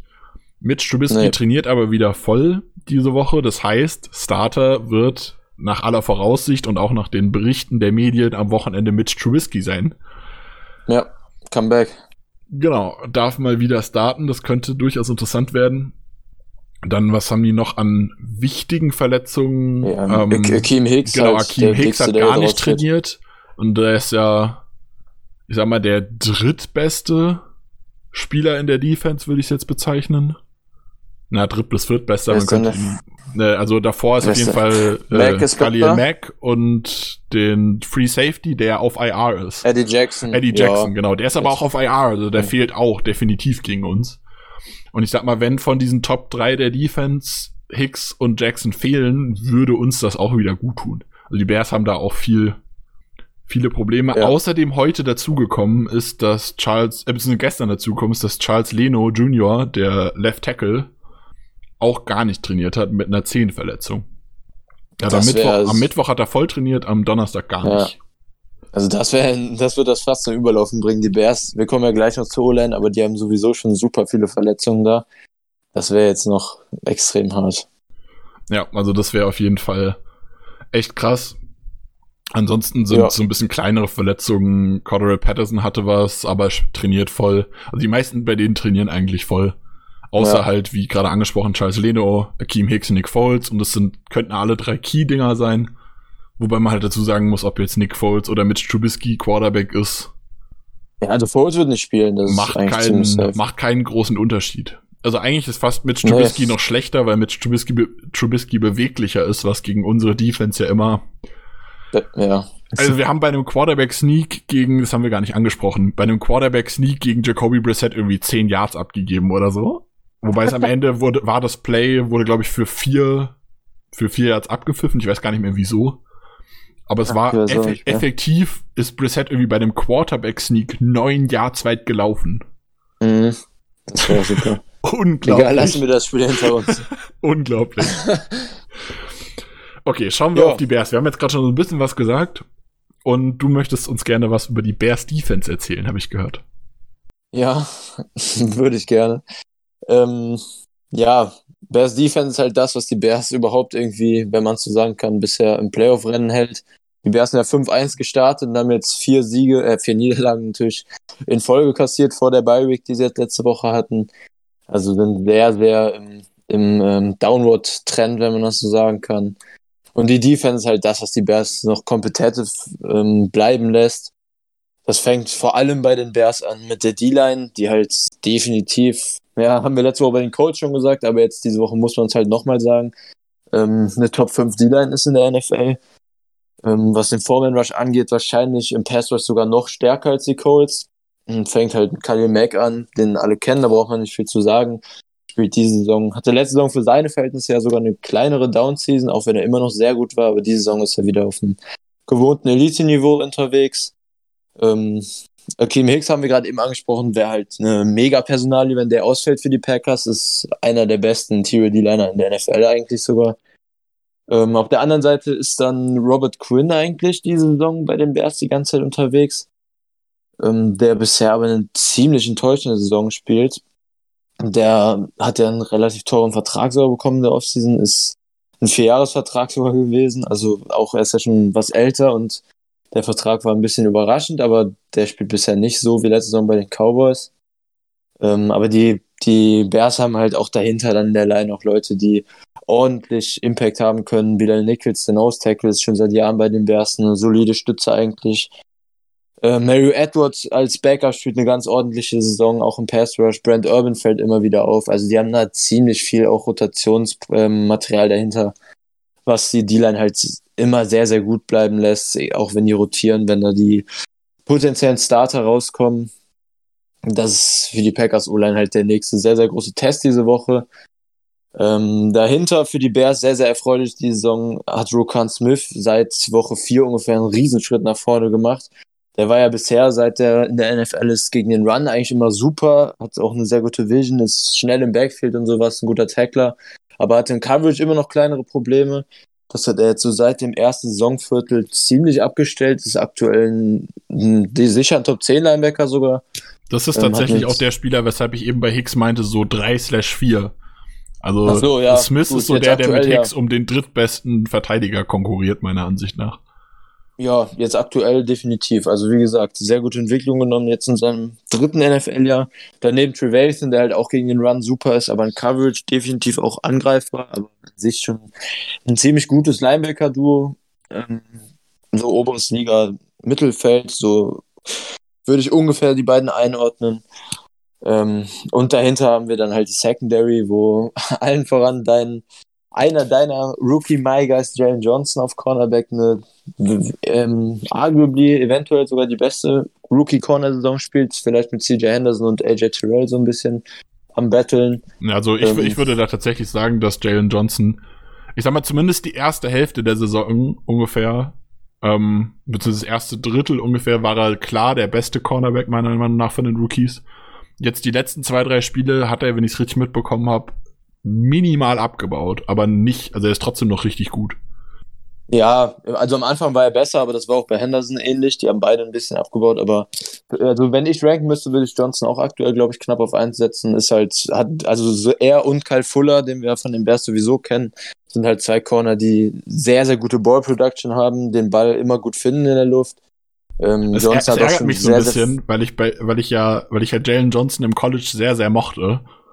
Also auch beim, beim Draft Scouting und ich mochte ihn richtig gerne und ich war richtig gehypt. äh, wie gut der in der NFL spielt. Und ich bin auch jetzt, äh, freue ich mich für ihn persönlich.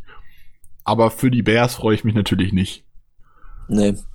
Ja, also wo war ich gerade? Ball Production. Johnson hat schon sehr, sehr viele Pass-Breakups, wird auch, auch, weil Fuller auf der anderen Seite eine ziemlich gute Saison spielt, finde ich, ähm, noch relativ oft getargetet. Ähm, die eigentliche schwachste Stelle bei den Bears in der Passing Defense ist aber im Slot ein Buster Skrine, der ziemlich anfällig ist. Ein sehr, sehr gutes Matchup für Adams auch insgesamt. Genau, auf Safety hast du es eben angesprochen. Eddie Jackson, einer der besten Safeties in der NFL, fällt jetzt aus. Und dann haben wir Tishon Gibson daneben, der eine ganz solide Saison sogar spielt, haben die Bears in der Offseason geholt, haben ja Clinton Dix verloren, wenn man das so sagen kann. Ähm, und daneben spielt jetzt dann für Jackson, denke ich mal, ähm, eine Mischung aus DeAndre Houston Carson, der immer so ein bisschen, bisschen auch im Slot spielt, ist so der sechste Defensive Back, der bei den Bears immer reinkommt. Ähm, Dion Bush war vor der Saison, bevor Gibson Gold wurde, eigentlich sogar der prognostizierte Starter gewesen. Oder eventuell Sherrick McManus, das ist noch relativ unklar, wer da bei den Bears jetzt die, die Rolle von Jackson einnimmt. Ich rechne damit, dass das ähm, ein bisschen rotationsmäßig geregelt wird und da keiner die 100% spielt von den anderen. Aber so richtig sicher wissen wir es halt nicht, weil noch kein Spiel jetzt ohne Jackson war. Ja, und zur Defense insgesamt ist es halt wie die Colts wieder ähm, eine gute Front. Run-Game wird sehr schwierig für die Packers. Im Passing-Game muss dann halt ähm, aggressiv wie gegen die Colts das Ganze angegangen werden. Da müssen wir dann Production kriegen. Aber auch da bin ich jetzt eigentlich, auch wenn die Cornerbacks der, äh, der Bears potenziell für mich stärker sind als die der Colts, ist die Bears Defense insgesamt ein bisschen undisziplinierter, lässt ein bisschen mehr zu in Zone Coverage und ist nicht ganz so, ähm, so konstant wie die Colts Defense insgesamt, aber was Upside und, ähm, und High-End-Player angeht, stehen die Bears den Colts da relativ wenig nach. Also, wie gesagt, es wird der nächste schwere Test für die Offense und auch auf das Matchup bin ich sehr, sehr gespannt. Kann ich dir eigentlich bei allem nur zustimmen. Ähm, ja. Man kann halt dazu erwähnen, dass halt, wie gesagt, Eddie Jackson, der jetzt fehlt, wird halt, das ist definitiv eine Schwachstelle. Egal wer da reinkommt von den Safeties. Ja, ja, klar. Äh, wenn ein Hakim Hicks fehlen würde, du hast gerade schon angesprochen, gerade ein Brand Ur äh, Urban, Brand Urban heißt der so rum, ähm, mhm. spielt eine gute Saison, aber natürlich wäre das eine, eine richtig krasse Schwächung. Ähm, ja. Von daher kann man vielleicht ein bisschen hoffen, dass äh, Hicks auch fehlt. Und dann sind es, ja genau, also Safety und du hast angesprochen, Slot Cornerback, Buster Skrine ist nicht gut. Und halt auch die Inside Linebacker ja. sind nicht gut in Coverage. Also, ja, Smith hat sich verbessert, ja. aber er ist immer noch kein, äh, kein Top Coverage Linebacker. Nee, Von es daher, ist kein Darius Leonard. Genau, es also, ist kein Leonard, der schon gut war, auch letzte Woche. Ja. Von daher äh, sind das so die Schwachstellen, die ich auch sehe bei den Bears. Ja, also vielleicht wirkte das jetzt auch Outside Corner ein bisschen, ein bisschen zu stark. Jane Johnson ist sicher für Adams auch angreifbar und auch für Lazar. Ja, für Adams ist jeder angreifbar. Ja, genau. Also, aber deshalb sage ich auch für Lazar. Also es sind äh, beide keine Elite Corner, aber Fuller spielt für mich eine sehr gute Saison und Johnson für einen Rookie halt auch und insgesamt dann halt auch eine gute. Also es sind zumindest keine Schwachstellen, aber angreifbar sind die beide mit äh, guten Roten natürlich trotzdem. Sind beides keine Jay Alexanders dieses Jahr, sagen wir mal so. Ja, kommen wir zur Dann Offense. mit der Offense. Genau, generell äh, natürlich größte Schwachstelle der Offense steht hinter der Line of Scrimmage und heißt Quarterback. Egal wer von beiden. Ähm, es war, wurde ja so ein bisschen sogar äh, gewitzelt, als sich beide jetzt verletzt hatten, haben sie Deshaun Kaiser, glaube ich, ins Practice Squad geholt. Der wurde schon ein bisschen gelacht, der könnte vielleicht gegen uns spielen. Aber am Ende wird jetzt vermutlich, mit, äh, wird er sehr wahrscheinlich mit Strubisky spielen, der die ersten drei Spiele gewonnen hat und trotzdem so schlecht war, dass er gebencht wurde. Ich denke, das spricht für sich. Jeder kennt mit Stubisky, da braucht man wenig zu sagen, ist halt super unakkurat, hat immer mal wieder seine Highlight-Plays drin, wo man dann denkt, so ja, das ist ein First-Rounder und dann hat er wieder Plays drin, so was, der wurde gedraftet. Ja, mit Stubisky halt. Ähm, was sie so ein bisschen diese Saison im Rennen gehalten hat, ist eine relativ gute O-Line. Überraschend gut. Also die war vor zwei, drei Jahren war die Bears O-Line ja eher eine der besseren der NFL. Dann letztes Jahr haben sie sehr stark abgebaut. Ich hätte eigentlich gedacht, dass das weiter so geht, aber diese Saison sind sie relativ gut, haben aber eben mit Verletzungen zu kämpfen. Chris hat es eben schon angesprochen, als ich über Charles äh, Leno gesprochen hatte, dass sie mehrere Verletzte haben. Gerade Charles Leno, der Left Tackle, macht eine richtig gute Saison bisher, weshalb das für die Packers auch sehr, sehr krass wäre, wenn der ausfallen würde. Also gerade äh, Zedarius Smith, wenn man sich anguckt, wer ist dahinter? Also ich glaube, der Backup-Tackle ist Jason Spriggs, kennen wir alle. Ja. Den vernascht sie halt am laufenden Band und ich glaube auch gegen Gary wird der, würde der viele Probleme haben. Also wenn Charles Leno tatsächlich fehlt, wäre das eine klare Schwachstelle. Ansonsten Cody Whitehair ist Left Guard. Oder, nee, ich glaube, spielt der Center? Ich weiß es aus dem Kopf gar der, nicht. Der wird jetzt eher Center spielen. Ich, weiß nicht, ich glaube, der wird jetzt Center spielen. Ähm, aber der die spielt letzten, ja, die letzten Jahre mehr Center gespielt, ähm, als James Daniels fit war. James Daniels ist ja eigentlich so der beste O-Liner noch der Bears, der jetzt auf IR ist schon seit mehreren Wochen. Äh, ja, aber Whitehair spielt schon was länger auf, äh, auf Center mittlerweile, ja. Ja, die haben sich ja immer so ein bisschen abgewechselt. Das wurde, das Ja, ja, genau. Daniels ursprünglich wurde als Center gedraftet. Und dann hat er anfangs aber Guard gespielt, dann hat das alles nicht funktioniert, dann hat man das getauscht, dass Daniels Center war. Und das hat aber auch nicht, nichts verbessert. Also, äh, Whitehair ist relativ gut im Run-Blocking, also einer der besseren Run-Blocking-Guards, würde ich sagen, oder Guard-Center der NFL. Aber in Pass Protection hat er halt klar seine Probleme. Allgemein ist die, die O-Line in Pass Protection unterdurchschnittlich. Ja. Aber im Run-Blocking machen sie halt einen relativ guten Job dieses Jahr. Auch ein Ifedi, der Guard, der letztes Jahr bei den Hawks, bei den Seahawks Tackle war. Ähm, wir hatten das bei Glowinski schon angesprochen letzte Woche bei den Colts. Das ist so dieses typische Seahawks O-Liner haben Probleme in Pass-Blocking, aber so relativ gut gegen den, äh, mit dem Run. Ähm, das ist bei ihm auch so. Und Right Tackle ist, weiß ich aus dem Kopf gar nicht, wer ist denn Right Tackle bei denen? Bobby Mercy ist äh, aber auch verletzt. Ja, genau, stimmt. Äh, Rashad Coward wäre da jetzt der Backup, der da Genau. spielen würde wahrscheinlich. Das ist halt auch mau. Ich weiß gar nicht, wer Ja, da, ich weiß gar nicht, wer da Left Guard spielt für äh, Hambright, also letztes Spiel hat Hambright auch so ein Backup, der jetzt seine oh, ersten das ist der, Sieb, das ist der. Siebtrunden-Pick, ne?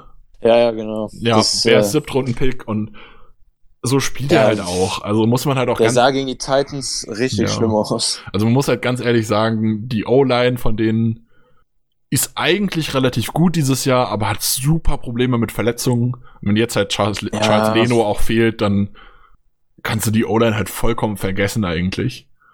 Da wird auch Wie du mit sagst, Trubisky hinter nicht viel machen. Nee, die ersten Spiele war die O-Line echt überraschend gut, aber dann fing das in Week 4, 5 schon so ein bisschen an, selbst vor den Verletzungen, dass sie ein bisschen abgebaut hatten. Und jetzt haben die Verletzungen halt richtig reingeschlagen. Und dann haben jetzt mittlerweile, wenn Lino nicht spielt, sind halt noch White und äh, ist nur noch White übrig von den eigentlichen St- Startern, beziehungsweise Ifedi war ja so ein 50-50-Ding vor der Saison. Ähm, und Coward ist zumindest kein Totalausfall, aber sicher auf Right Tackle auch nicht gut. Und auch Lino war jetzt bisher die Saison, du hast jetzt gesagt, er war bisher eine gute Saison, also im Run-Blocking war er okay, aber in Pass Protection auch eigentlich immer wieder anfällig gewesen. Ähm, und im Run-Blocking ist die Bears O-Line bisher, also Bears Running Game sowieso furchtbar Design mit Nagy, aber auch so, die Bears O-Line hatte letzte Saison schon große Probleme, ein funktionierendes Run-Game irgendwie auf, auf den Platz zu bringen. Und auch diese Saison haben die nur die Dolphins hinter sich, was Yards pro Carry angeht, ähm, pro Run. Sind da vorletzter in der NFL. Also die Bears haben zusätzlich zu ihren Quarterback-Problemen auch noch riesen Struggle, ein funktionierendes Run-Game irgendwie hinzukriegen. Also die O-Line sollte für unsere D-Line auch definitiv in beiden Bereichen, im Pass-Rush und im Run-Stop, sehr, sehr angreifbar sein. Ja, also gerade jetzt nach den Verletzungen, mit den ganzen Verletzungen auf jeden Fall. Also da, das ist so Ja. das Spiel, da können, äh, kann Preston Smith sich mal wieder zeigen. Lancaster Clark kann vielleicht mal seinen ersten Sack sammeln. Ich weiß gar nicht, ob der schon einen Sack hat für die Packers. Ich glaube nicht, ich erinnere mich nicht. Weiß ich auch Ähm, nicht. Ich schau mal nach. Vielleicht hat Kiki mal wieder ein gutes Spiel. Also das ist, es äh, lädt so ein bisschen ein. Auf Wide Receiver haben sie natürlich mit Allen Robinson einen richtig, richtig guten. Äh, wissen wir Ja. alle, der kann einiges. Ich denke, da wird Jair auch einiges zu tun bekommen. Trubisky mag den auch sehr gerne. Generell wirft Trubisky ja relativ oft auch nur zu seinem First Street, weil er keinen, also seine Read Progression ist auch einfach nicht gut, weshalb er halt häufig am First Street schon kleben bleibt. Und das ist halt häufig äh, Allen Robinson. Von daher wäre es jetzt super wichtig, wenn Jair wieder so ein äh, Shutdown-Game hat gegen Aaron Robinson, mhm. dann ist die Offense halt non-existent eigentlich. Ja, also auf Right Receiver haben die eigentlich ganz solide Waffen. Sogar Robinson, hast du gerade gesagt, ist halt super. Ja, dann geht es halt noch weiter mit Anthony Miller. Mhm. Der spielt im Slot äh, hauptsächlich, glaube ich. Ja, genau. Und genau. macht da, ist da in Ordnung. Also er ist nicht ja. überragend, aber er ist, gut. Daniel Mooney, der Fünftrunden-Pick aus dem letzten Jahr, der ist relativ überraschend gut. Ist so ein bisschen, aus, erinnert ein bisschen an MVS. Ja, aus dem letzten Draft wollte ich sagen, ja. ja. Ähm, also wurde 2020 gedraftet. Erinnert so ein genau. bisschen an MVS, sehr schnell, Deep Threat, Fünftrunden-Pick. Ich glaube, MVS war auch fünfte Runde, wenn ich es richtig im Kopf habe. Oder vierte? Ich glaube fünfte. Ich glaube vierte, aber ich bin mir auch nicht sicher. Egal, also ein Day-3-Pick, relativ schnell, Speedster, kann sonst nicht so überragend viel. Aber, aber wenn man richtig eingesetzt wird. Bisher sogar. Ja. Okay, das habe ich bisher also, noch nicht so wahrgenommen, aber ich habe auch zugegebenermaßen nicht überragend viel Bears geguckt, weil mit den Quarterbacks macht es einfach keinen Spaß, auch Bears zu gucken. bin ich ganz ehrlich. Ähm, ansonsten haben sie halt noch Cordero Patterson auf Wide Receiver, der zuletzt aber Running Back gespielt hatte, weil Montgomery mhm. verletzt war. Äh, mhm. generell ist ja, ähm, mir fällt der Name gerade nicht ein, von dem zweiten Running Back, der Receiving. Cohen. Genau, äh, Tariq Cohen, genau, danke. Äh, der ist verletzt die ganze Saison, von daher fällt da auch eine Waffe raus, die bei den Bears sehr gerne benutzt wurde. Mit David Montgomery ja. ist dann halt das Running Game sehr eintönig. Da hat man jetzt, als der verletzt war, mit Patterson so ein bisschen was probiert. Das wird aber auch gar nicht funktioniert gegen die Vikings. Also zwölf ja, Rushes für 30 Yards ist traurig. Hat ähm, halt mal wieder seinen Return-Touchdown. Da ist Patterson halt immer eine unfassbare Waffe. Ja, bei den Special Teams sind wir ja noch nicht. ich wollte gerade sagen, da wird es ja. fast am gefährlichsten für die Packers. Also Special Teams sind halt, ja, ja. Mit, mit Patterson halt immer so eine, so eine Sache, der schon bei den äh, Patriots als Returner stark aufgefallen ist. Ansonsten haben die Bears halt ihre Tidans, die sie aber bisher alle nicht so richtig einbauen können. Äh, Jimmy Graham zeigt immer mal wieder was. Das ist wie bei mhm. uns, der hat immer mal wieder gute Plays, aber eigentlich rechtfertigt er sein Geld nicht. Ah, der wird ein bisschen mehr eingebunden gefühlt, aber also rechtfertigen tut er es auf gar keinen Fall. Und dann Cole Komet, der Zweitrunden-Pick, wo ich dann immer noch ganz ehrlich sagen muss, ich fand den Formdraft nicht gut, ich fand ihn nach dem Draft nicht gut und jetzt finde ich ihn immer noch nicht gut. Und als Zweitrunden-Pick ja. erst recht nicht. Nee, als Second-Pick war es ja, haben wir beim Draft ja schon gesagt. Mhm. Ja, also fra fraglicher Pick. Ja, wie gesagt, Montgomery, wenn er fit ist, ich weiß gar nicht, wie bei Montgomery der aktuelle Stand ist. Ähm, ich glaube, der hat zweimal voll trainiert jetzt, der dürfte dabei sein. Äh, ähm, ich schau gerade, ja, hat zweimal voll trainiert ja. mit seiner Concussion. Äh, genau. Der ist halt, er ist, Montgomery ist halt eigentlich ein guter Running Back. Aber du hast gerade auch vorher schon gesagt, die haben so ein bisschen Probleme. Es ist halt scheme-technisch alles sehr, sehr mau, so, was die, äh, ja. was die Bears so zusammenbringen. Matt Nagy baut gefühlt auch mit der Saison immer mehr ab. Also gerade so, so äh, running-technisch, äh, ich schau gerade auf den Boxscore, erste Woche 150 Yards, zweite 135, dritte 130 und danach 28, 35, 63, 49, einmal die 96, wobei das eine Overtime gegen die Saints war. Also noch mehr Zeit mhm. gehabt. 56 Yards, 41 Yards. Also nach dem starken Saisonstart haben die richtig abgebaut. Und das sieht man halt. Also das hat halt auch mit Scheme zu tun und Matt Nagy ist einfach kein guter Offensive Coordinator. Nee, mittlerweile irgendwie nicht mehr. Also beziehungsweise ist er ja Head Coach, aber, aber, also Offensive Play Caller, muss man sagen. Hat er mittlerweile sogar abgegeben, seine, seit dem im Vikings Game das erste Mal seine Stimmt, äh, stimmt, das, im Vikings Game hat er es abgegeben, das hat es aber eher schlimmer gemacht als besser. Also ja, das ja, Vikings also da war, Game war Play Call technisch auch wieder sehr, sehr mau. Genau. Insgesamt halt einfach, also insgesamt muss man einfach sagen, diese Bears Offense ist einfach nicht gut. Die O-Line hat zu Beginn der Saison halt noch so ein bisschen die Offense gerettet und seit die O-Line halt schwächer wird und auseinanderfällt durch die Verletzung ist von der Offense halt einfach nichts mehr da. Es funktioniert nicht. Die das Rushing Game wird schlechter, das Passing Game wird schlechter, alles wird schlechter und dieses Team mhm. lebt einfach nur wegen dieser unnormal starken Defense. Ja, so ist es. Und das war's halt. Also mehr haben die Bears halt nicht zu bieten. Wenn man Und ganz so ehrlich schön wie es ist, die Bears sind ja sogar noch sogar nur einen Sieg hinter den Cardinals, also im, im, theoretisch im Playoff-Rennen. Und wenn wir die jetzt schlagen, dann können wir dafür sorgen, erstens, dass die Packers fast zu 100% dann die Division gewonnen haben, weil wir dann schon mal den ersten Teil des Tiebreakers haben. Und zweitens, dass die Bears dann auch mit den Playoffs, mit dem Playoff-Rennen an sich wenig zu tun haben werden. Das wäre ganz schön, abgesehen davon, dass die Packers natürlich den Sieg auch brauchen. Ja, also nochmal zu dem Matchup, was du dann gerade gesagt hast.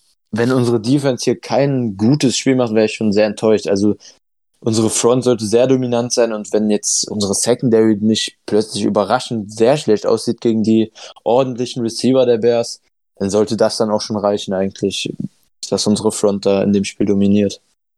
Ja, stimme ich dir zu. Also es ist ein, eigentlich ein sehr einfaches Spiel und man muss es gewinnen. Das ist natürlich, man kann jetzt wieder sagen, ja, das ist ein Trap-Game wie gegen die Jaguars oder so, aber wenn wir ganz ehrlich sind, das ist ein Spiel, das muss man gewinnen. Und da gibt's keine Diskussionen.